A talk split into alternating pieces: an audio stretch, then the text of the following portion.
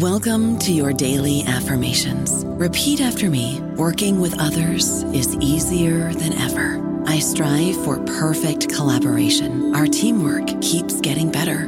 Yeah, affirmations are great, but Monday.com can really get you the teamwork you desire. Work together easily and share files, updates, data, and just about anything you want all in one platform. Affirm yes to start or tap the banner to go to Monday.com. Hello, it is Ryan, and I was on a flight the other day playing one of my favorite social spin slot games on chumbacasino.com. I looked over the person sitting next to me, and you know what they were doing? They were also playing Chumba Casino. Coincidence? I think not. Everybody's loving having fun with it. Chumba Casino is home to hundreds of casino style games that you can play for free anytime, anywhere, even at 30,000 feet. So sign up now at chumbacasino.com to claim your free welcome bonus. That's chumbacasino.com and live the Chumba life. No purchase necessary. VGW Void prohibited by law. See terms and conditions. 18 plus. Hola, esto es New Books Network en español. Bienvenidos a un nuevo episodio de New Books Network en español. Soy Isabel Machado y hoy tengo el placer enorme de platicar con Dr. Miguel Valerio sobre Sovereign Joy, Afro-Mexican Kings and Queens, 1539 a 1640, publicado por Cambridge University Press en 2022. Antes de empezar, dos avisos. Uno es que tal vez ya lo notaron por mi acento, soy brasileña, así que disculpas de antemano por cualquier eventual uso de portuñol. El segundo aviso es que esta entrevista también fue grabada en inglés, así que si prefieres escucharla en esta lengua, voy a dejar un enlace para la versión en inglés en la descripción de este episodio. Sovereign Joy explora los performances de reyes y reinas festivas afromexicanas entre 1539 y 1640. Ilustra cómo las primeras personas africanas y afrocriollas en México, el México colonial, transformaron su cultura ancestral en una identidad compartida entre los afromexicanos con un enfoque particular en cómo, a través de su participación en fiestas públicas, expresaron su cultura, su agencia y sus subjetividades, así como redefinieron su condición colonial y posición social. Dr. Miguel Valerio es profesor asistente de español en la Universidad de Washington en St. Louis. Él investiga la diáspora africana en el mundo ibérico y imparte cursos de cultura afrocolonial y literatura y cultura afro-latinoamericana contemporánea. Su investigación se ha concentrado en las hermandades o confradías católicas negras y las prácticas festivas afrocriollas en la América Latina colonial, especialmente en México y Brasil. Su trabajo ha sido publicado en diversas revistas académicas y también es coeditor del libro Indigenous and Black Confraternities in Colonial Latin America, Negotiating Status Through Religious Practices. Miguel, sea muy bienvenido al New Box Network en español. Muchas gracias Isabel, es un placer estar aquí contigo para hablar uh, del libro. Entonces, cuéntanos cómo surgió este libro, o como me gusta decir aquí, cuéntanos la historia de origen de Sovereign Joy. Ah, el libro surgió, eh, creo que fue marzo de 2013 yo estaba tomando una clase que, que daría la persona, que daba la persona que eventualmente dirigiría mi tesis, que era una clase sobre ciudades y fiestas coloniales. Y en ese día nos eh, estábamos leyendo uh, una descripción de una fiesta en México que estudio en el primer capítulo del libro.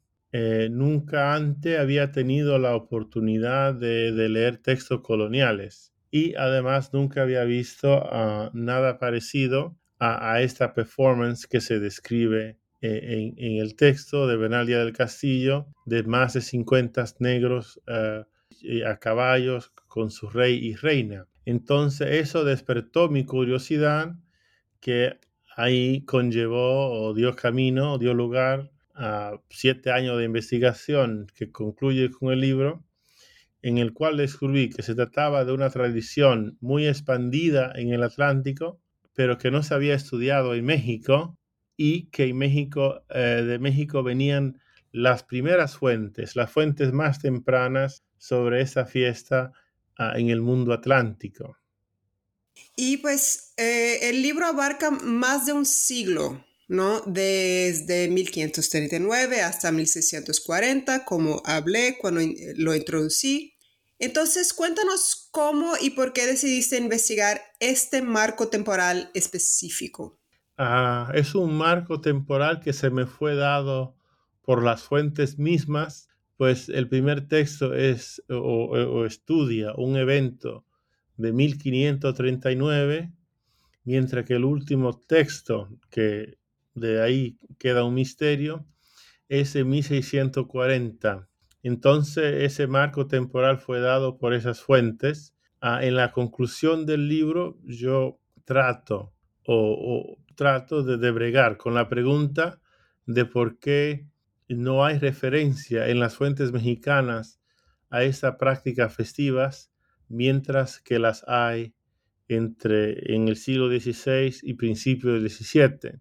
1640 es simbólico también porque es el año en que concluye la Unión Ibérica, pero a la vez es el fin de la introducción masiva ah, de, africanos hacia México. Para 1640 la población negra en Nueva España llega a 200.000 personas eh, esclavizadas y libres, negras y mulatas, afrodescendientes, ah, pero con la disolución de la Unión Ibérica, eh, va disminuyendo el número de, negros en, México colonial y es como si 1640 llegara como una culminación, como digo en el libro, de ah, una cultura que se viene desarrollando desde los principios de la presencia negra en México. Sí, sí. Y pues como te dije antes, tu libro ya me cautivó desde el título. También, claro, una portada magnífica, pero me encanta el título, uh, Sovereign Joy. Me encantaría que hablaras un poco sobre eso, eh, porque no solo estás haciendo una contribución muy importante en el libro, sino que también estás dialogando con una fascinante tradición de estudios sobre ah, la alegría de colonial pero ah, antes que nada, ayúdame a traducir joy. Acabo de traducirla como, ah, traducirlo como alegría, pero tanto en portugués como en español hay otras maneras, pienso yo, de traducirla como alegría, júbilo, gozo. Así que ah, traduzcas, por favor, sovereign joy. Eh, yo lo traduzco como júbilo soberano. Sí. Eh, la idea de júbilo la escogí porque la alegría o el gozo son transitorios y además de ser transitorios son emociones. Eh, son, emociones. El júbilo, eh, según la escuela de, de Spinoza y sus seguidores ideológicos o intelectuales, es una forma de ser, una postura ante el mundo pero también es una fuerza transformadora ah, que transforma, es más que una emoción. Ah, entonces, es lo que yo veía ah, en, esta, en esta práctica que, estudio en estos textos, que no se trata de, de solamente la emoción momentaria de las performances o del evento, que, bueno, preparar una fiesta en el periodo colonial llevaba meses, muchos meses, entre dos o tres o cuatro hasta seis meses. Y pero que lo que vemos en las fiestas, en las calles, reflejan un júbilo transversal que surge de las comunidades negras que, que, que son las que, las que organizan estas performances. Entonces es, um, es una acción jubilosa, ¿no? Una soberanía jubilosa porque también tienen los afromexicanos o las comunidades cierta autonomía en determinar ciertas cosas como sus prácticas festivas que expresan un júbilo ah, que tiene una fuente comunal, que refleja una soberanía comunal y que transciende el momento efímero ah, de la performance que puede ser muy breve, minutos, minutos máximos, ¿no? Sí, perfecto, gracias. ¿Y cómo estás definiendo soberanía aquí? Eh, eh, yo la defino de dos formas o, o, dos categorías de soberanía. Una comunitaria, que es de la que hablaba, y es ahí donde entran en juego las cofradías que eran las que organizaban o, o, las que servían de espacio para las prácticas festivas afromexicanas, cofradías fundada a partir de la Edad Media como sociedades laicas católicas uh, con fines caritativos y culturales, ¿no? Y en el mundo ibérico, para los afrodescendientes, las cofradías se convirtieron en un espacio vital donde eh, proveían por su cuidado médico su entierro y otras necesidades uh, sociales y legales. Entonces, las cofradías surge como un espacio soberano porque era el único safety net, ¿no? el único, la única fuente de apoyo que existían para los afromexicanos o los afrodescendientes en general cuando el Estado no proveía. Por ejemplo, en México había dos hospitales para, para ah, indígenas y varios hospitales para españoles. Pero en varias veces que los afromexicanos uh, pidieron al rey que le permitiera fundar hospital, eh, el rey dijo que sí, pero los virreyes dije, dijeron que no y el rey normalmente hacía lo que los virreyes, le dijeran que hiciera, ah, porque los virreyes eran los gobernadores locales. Entonces nunca tuvieron los afromexicanos ninguna otra institución que no fuese la cofradía que les sirviera uh, de un lugar, de una fuente de apoyo en varias formas. Entonces está esa, esa so soberanía comunal, que se expresa simbólicamente en las performances, lo que yo llamo uh, soberanía discursiva, que es exactamente eh, la, frase que yo uso para definirla es lo que nos permitimos decirnos a nosotros mismos sobre nosotros mismos y a los demás, ¿no? Eh, es, una, es una forma narrativa, un performance narrativo de una soberanía que es construida en el momento, pero que expresa algo no efímero, sino duradero. Eso.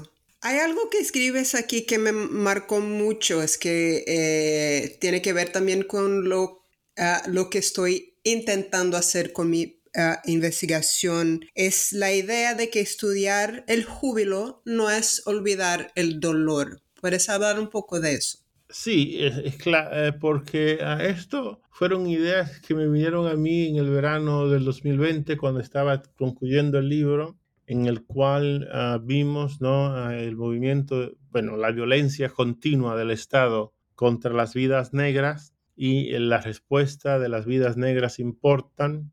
Y me recordaron que yo también estaba estudiando algo parecido, pues México fue el único lugar donde las personas negras fueron uh, ejecutadas por el Estado por sus prácticas festivas. Pero eh, nunca dejaron que la violencia sistémica de Estado uh, le llevara a poner fin a sus prácticas festivas, ¿no?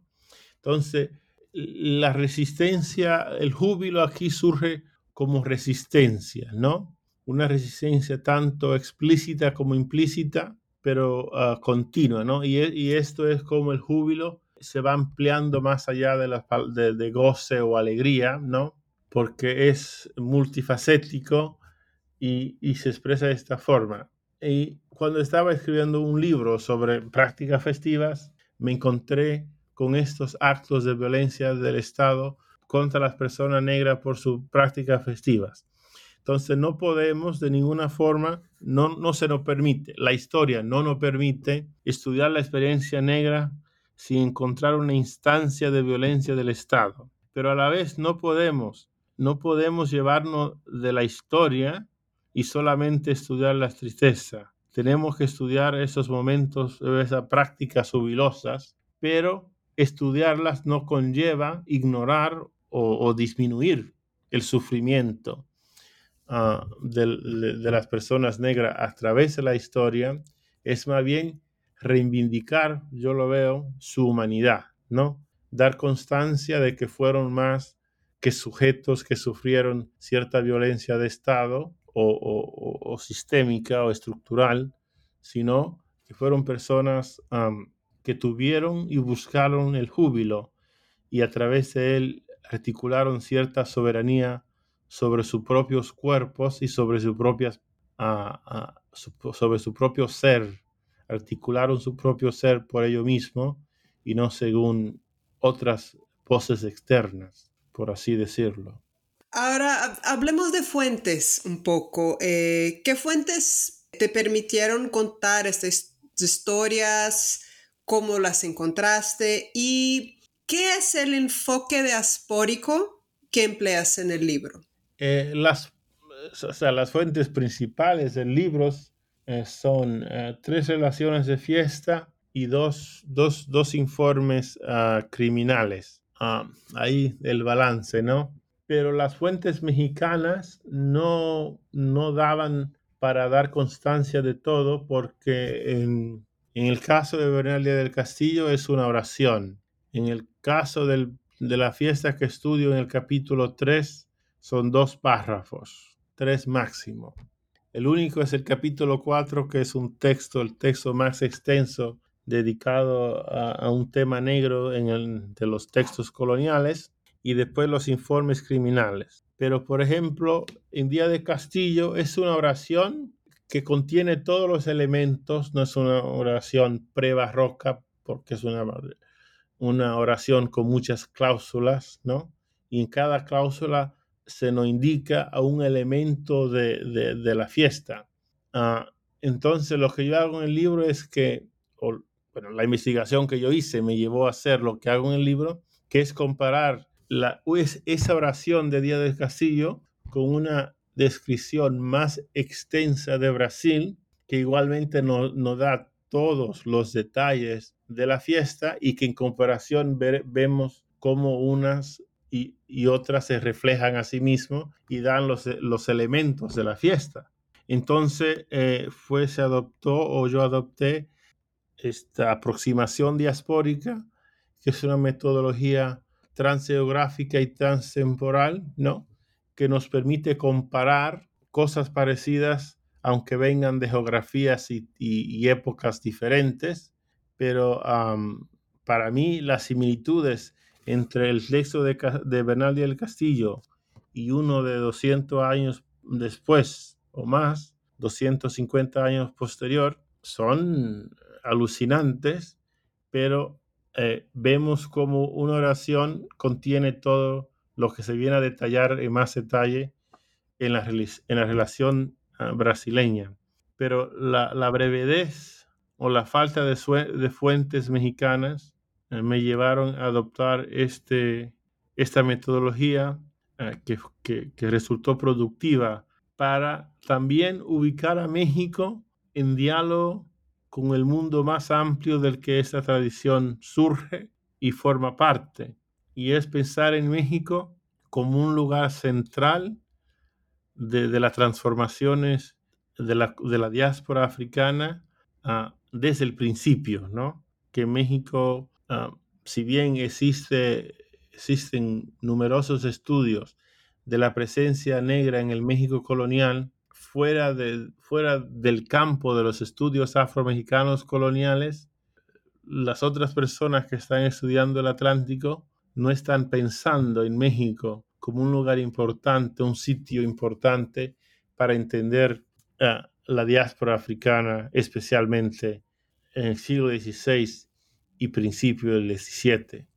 Sí, y yo eh, este, soy una de estas personas. Me, me sorprendió esta descripción de, México como ese sitio central ¿no? en el Atlántico Negro.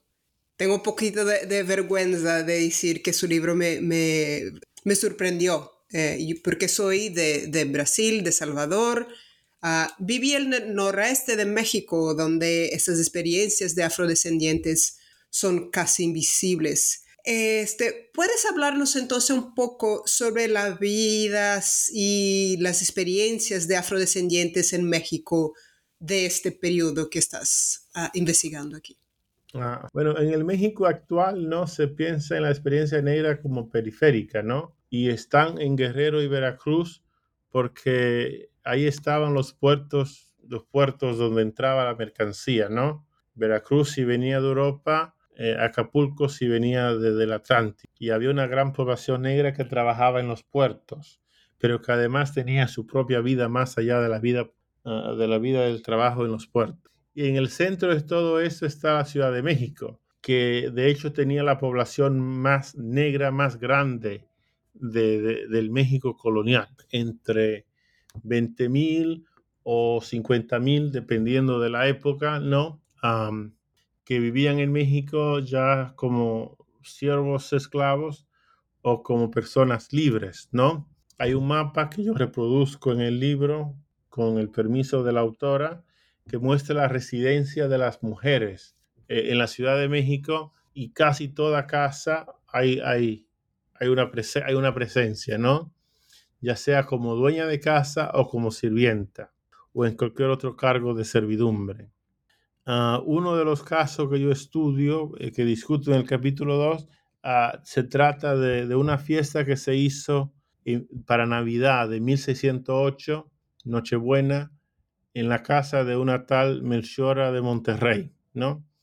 Que era dueña de una casa o una casa taberna, donde eh, podemos deducir de, la relación o del informe que se reunía la, comunidad negra de México con frecuencia, ah, que Melchora, que el lugar de Melchora de Melchora era un lugar como taberna en el cual se comía, se bebía, ah, se jugaba, según, según se queja el virrey.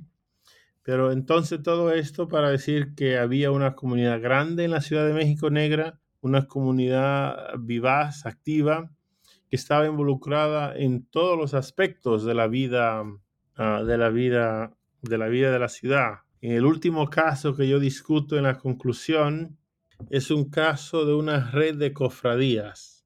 Eh, una está en la catedral, otra está en la iglesia franciscana, otra está en el monasterio agustino, ¿no? Están alrededor del centro de poder de, del zóc- de lo que hoy se llama el zócalo, de la plaza, y se están moviendo y se están reuniendo, ¿no?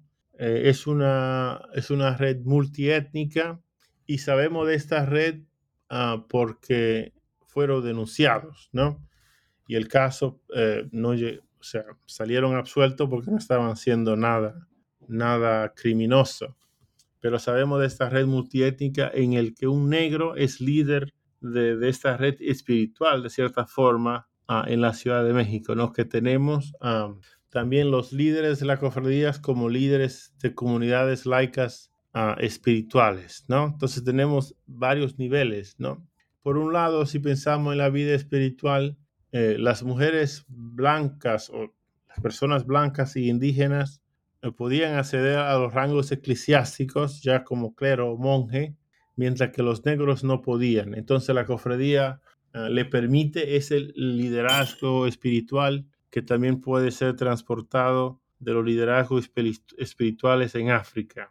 Bueno, todo eso para decir que había una gran población y muy activa y que permeaba casi, y si no todos los aspectos de la vida de la Ciudad de México colonial, especialmente en el siglo XVI y XVII. Sí, sí, fue, ah, me, me encantó ah, leer todo eso y aprender tanto con su libro. Y el libro describe, ah, la, descripción es, es increíble de, de performances fascinantes, ¿no? Pero como ya sabes, la que más me encanta, me, me, me fascina, es la del capítulo 4. Me gustaría hablar de todas las performances, pero ah, creo que la gente puede leer sobre ellas. ¿Puedes describir esta en particular y por qué crees que es tan importante la del capítulo 4? ¿Y cómo es que esta performance marca la maduración de la conciencia cultural criolla afromexicana, como dices aquí? Sí, bueno, eh, igualmente creo que también es mi favorita de, de todas las performances estudiadas, ¿no? Es la que se nos da con más detalle, con más eh, plenitud. Eh, en 1640 para la llegada del virrey Diego López de Pacheco y Bobadilla, um, que era el primer duque que era nombrado virrey de América, de, una, de un virreinato americano. Entonces era muy importante. Él llegó a Veracruz en junio y desde junio hay fiestas en toda Nueva España, en Veracruz, en Puebla, y él llega a, llega a la Ciudad de México agosto, septiembre, y las festividades en la Ciudad de México misma duran tres meses y la performance de, de estas mujeres viene hacia el final de todas las performances, ¿no? Ah, ha sobrevivido un libro que, que reúne la mayoría de los textos de las performances que fueron, eh, de los homenajes que se hicieron, que fueron publicados por separado y después fueron reunidos en este libro, del cual existen creo que seis copias en el mundo. Y el último texto generalmente es el de las morenas criollas, que fueron 12 morenas criollas, mujeres negras. Eh, criollas quiere decir que nacieron en, en, en América y en este caso muy particularmente en la Ciudad de México. Nacieron y se criaron, son mexicanas, uh, que hacen esta danza uh, ante el virrey en, el, en la sala de, del trono del Palacio Virreinal, que hoy es el Palacio Nacional de México. Entonces las otras performances son afuera, son en la calle. Esta es dentro del Palacio Virreinal, entonces ya es un lugar privilegiado. Eh, quiere decir que en la audiencia no, no estaba el público normal de una performance, sino la élite colonial. Y en la performance las mujeres hacen unas series de danzas, cada una hace una parte diferente. Eh, hay algunas partes simbólicas. En un momento inciensan al virrey con incienso de África. En otra le ofrecen la higa, la mano de higa, que es un amuleto para, la, uh, contra el mal de ojo. Le ofrecen al virrey. Es un amuleto de origen africano que después fue hibernizado y ya era conocido en la península ibérica desde la antigüedad. Y después el más simbólico de todo para mí es um, un elemento en que las mujeres son rosas en un desierto bajo, bajo un sol, pero son observadas por una águila, ¿no? Elementos que juegan con el pasado mexica de, de México, pero que para mí es una declaración de parte de las mujeres que somos mexicanas, ¿no? Entonces es una danza muy rica con muchos elementos eh, culturales, identitarios que marcan, ¿no? Como decías tú y como digo yo, esa madurez de, de, ese proceso de criollización de una cultura afro-mexicana que aquí se expresa ya en plena madurez, mientras que uh, quizás en instancias anteriores se exprese con menos plenitud, ya aquí especialmente en ese elemento del águila, las rosas y el sol, ¿no? Eh, para mí expresa ya ese punto de hemos llegado, ya somos, no somos afro-mexicanas, sino mexicanas, punto. Uh, entonces un texto muy rico y, muy, para mí muy importante y que creo que concuerdo contigo en favorecerlo uh, por esos elementos maduros que refleja de una cultura afro-coya que, que, que es una cultura criolla en el sentido de que mezcla muchos elementos y que no es ignorante del mundo, ya sea local y global, del que forma parte en cuanto a la cultura festiva del barroco y de sus elementos festivos, porque las mujeres usan emblemas y usan el, alegorías para comunicar estos mensajes de mexicanidad, de africanidad, uh, y también de poder simbólico de las mujeres sobre el virrey, porque le ofrecen la mano de higa como protección al virrey, ¿no? Una, en vez del virrey protegerlas a ellas, ellas le prometen protegerlos a él.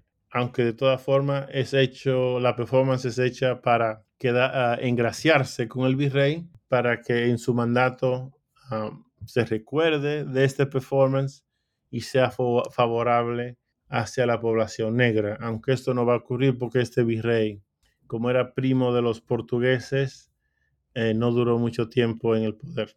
Y, y, y, la simbología increíble de que están representando a la reina de Sabá, ¿no? Es esto, es muy bonito, es lindo además.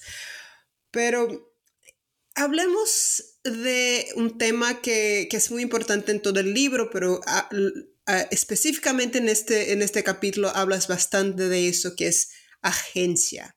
¿Por qué es importante para ti reclamar la agencia de estas mujeres? Y quisiera hablar un poco de, de, del tema de que este enfoque en la, la, agencia viene de una manera de leer las fuentes, que lo hiciste, la manera que lo hiciste es distinta, es diferente de cómo otras personas lo hicieron en el pasado. Claro, sí, eh, eh, eh, especialmente tres de los textos que yo estudio en el libro habían sido estudiados uh, con menor o mayor intensidad o frecuencia anteriormente. Y, por ejemplo, en el caso del, del Día del Castillo, los estudiosos no habían reparado en que este performance podía formar parte de esa tradición más expandida, sino que hablaban del performance como una imitación de los españoles. En el caso de, la famosa supuesta uh, conspiración negra de 1612, el texto más estudiado que yo estudio, nadie se había detenido y preguntado si lo que se está presentando aquí como un acto criminoso puede formar parte más bien de las prácticas festivas, um, festivas afromexicanas, lo cual cambia cambia todo el significado del texto y de lo que se creyó la conspiración más grande negra de México. Y en, en, el, en el, el, texto del capítulo 4, que también había sido estudiado por dos o tres personas, eh, se había hecho una lectura desde la perspectiva de poder. Y una persona había concluido que eh, lo que las mujeres habían hecho era una, muestra de sumisión. Y yo, absolutamente en desacuerdo, trato de leer esas fuentes todas, ¿no? Uno, desde la perspectiva de la continuidad de esta tradición festiva y desde las comunidades mismas negras de México. ¿Qué están haciendo para organizar esta performance? ¿Qué nos están diciendo sobre sí mismas y sus comunidades sobre esta performance? ¿no? Ellos conlleva eh, pensar en el coste del material, en la, en la dificultad o facilidad de, de adquirir el material, en el momento histórico que, que puede resaltar el significado de la performance. Eh, la mayoría de las, de las performances que yo estudio vienen después o antes de una acusación de conspiración negra. Entonces siempre está de fondo el miedo antinegro, ¿no? Y todo eso es ver cómo estos grupos pueden, en ese contexto histórico, hacer esta performance de soberanía negra. Y para mí, enfocarme en esa agencia, en el hecho de que son los negros que están organizando y efectuando esta performance con ciertos fines, era una, era una puerta o una ventana o un camino, un conducto hacia las subjetividades que están expresando a través de esa agencia. Y bueno, es por eso que yo me refiero a su libro muchas veces, cuando hablo de él, como un game changer, para mí. Este, me cambió mucho la, la, manera de pensar en mi propia investigación. Porque, ¿qué pasa, no? Si este, que yo investigo una realeza festiva en sur, sur de Estados Unidos, que muchas veces se, se presenta en otras fuentes, en otras interpretaciones, como derivada de la, realeza festiva blanca. Entonces, muchas gracias por eso. Y, pero hablaste un poco de eso cuando hablamos de, del marco temporal del libro y preguntas en, el, en la conclusión a dónde se fue la corte negra. Entonces quisiera saber por qué estas prácticas no han sobrevivido, por lo menos de una manera tan visible en México, como lo han hecho en otras partes de la diáspora. Sí, bueno, es la pregunta con la cual yo trato de lidiar en la conclusión. Eh, posterior a 1640 no hay fuentes mexicanas ah, que no hablen de esto. Es posible que tuviera lugar dentro, pero es, también es improbable porque tenemos muchas fuentes que indican cuándo tiene lugar, ¿no? Entonces es improbable que, que tuvieran lugar y entonces ahí también tendríamos un gran misterio. ¿Por qué si México es el primer lugar no, no, no sobrepasa? Eh, las cofradías van a perdurar en México hasta, hasta, hasta que se disuelven todas las instituciones católicas con la ah, reforma liberal a mediados del siglo XIX. Entonces, eso no es no es que se disuelvan las cofradías, eh, como, y bueno, que también perduran en, Brasil, ¿no? Entonces es un misterio que yo no entiendo. Eh, yo trato de, de, postular que el proceso de criollización lleva a que se borren la diferencia o las distinciones, ¿no? Ah, de las cosas. Pero queda abierto, ¿no? ¿Qué pasa con estas prácticas festivas a partir de 1640. Y ahí estamos ante los límites de estudiar el pasado a través de los archivos, ¿no? Ah, porque en, especialmente en cuanto a la cultura negra, hay más silencios eh, ya accidentales o, violentos que, que fuentes que nos hablen, ¿no? y de ninguna forma tenemos nada en la voz de las personas mismas, ¿no? A menos que sea eh, un caso de la Inquisición o un juzgado, que no tenemos en cuanto a las prácticas festivas uh, afromexicanas, no tenemos nada posterior a 1640. Entonces el libro pues cierra con ese misterio. Ojalá que alguien encuentre una fuente y me pruebe equivocado pero lo dudo. Sí. Y pues antes de irnos, ¿puedes compartir con nosotros eh, eh, en qué proyectos estás trabajando ahorita? ¿Qué estás haciendo? Sé que estás de viaje de investigación, ¿no? Sí, bueno, estoy aquí en Río en mi último viaje de investigación para este proyecto antes de sentarme a escribirlo. Es más o menos eh, estoy mirando por un lado las iglesias que las cofradías construyeron en Brasil, porque fue el único lugar donde las cofradías pudieron construir sus propias iglesias, más de 30 y que aún perduran. Entonces, mirando esa iglesia como archivo y lo que significaba tener su propio espacio, ¿no? Ah, eso estoy mirando en el segundo libro a la vez que estoy mirando también dos, dos, dos fiestas de cofradías. Y, o sea, tengo muchos, muchos, muchas ah, cosas en la bandeja, uh, pero en cuanto a proyectos grandes, no está este libro. Y bueno, el proyecto que tenemos uh, con la revista que editas tú, que es sobre uh, el, el, júbilo, ¿no? Mirando el júbilo de colonial y que ya es un campo que está creciendo y llevo ya más de un año en conversación con varios colegas ah, para organizar un número de esta revista ah, sobre las prácticas de júbilo de colonial, el júbilo de colonial como sujeto de estudio, eh, práctica pedagógica jubilosa de coloniales. Y bueno, en eso, en eso estoy, entre otras cosas.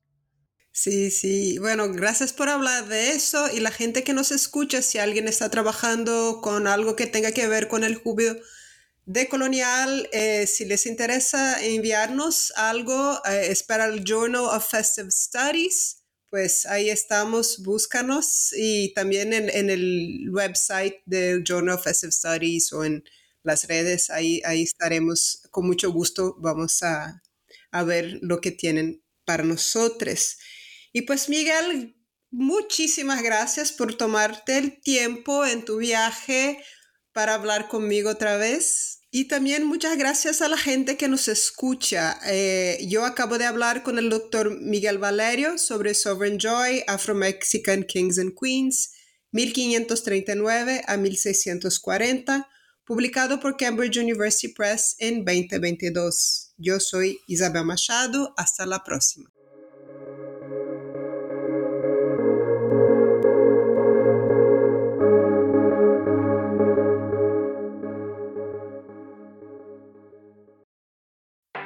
Swimsuit? Check. Sunscreen? Check. Phone charger? Check. Don't forget to pack the 5 Hour Energy. It fits great in a pocket or carry on, and the alert feeling will help you arrive ready for anything. Now get 20% off when you use code 5HE Travel at 5hourenergy.com. Expires April 30th. One time use only, not valid with other discounts. Remember, visit 5hourenergy.com and use code 5HE Travel to save 20%.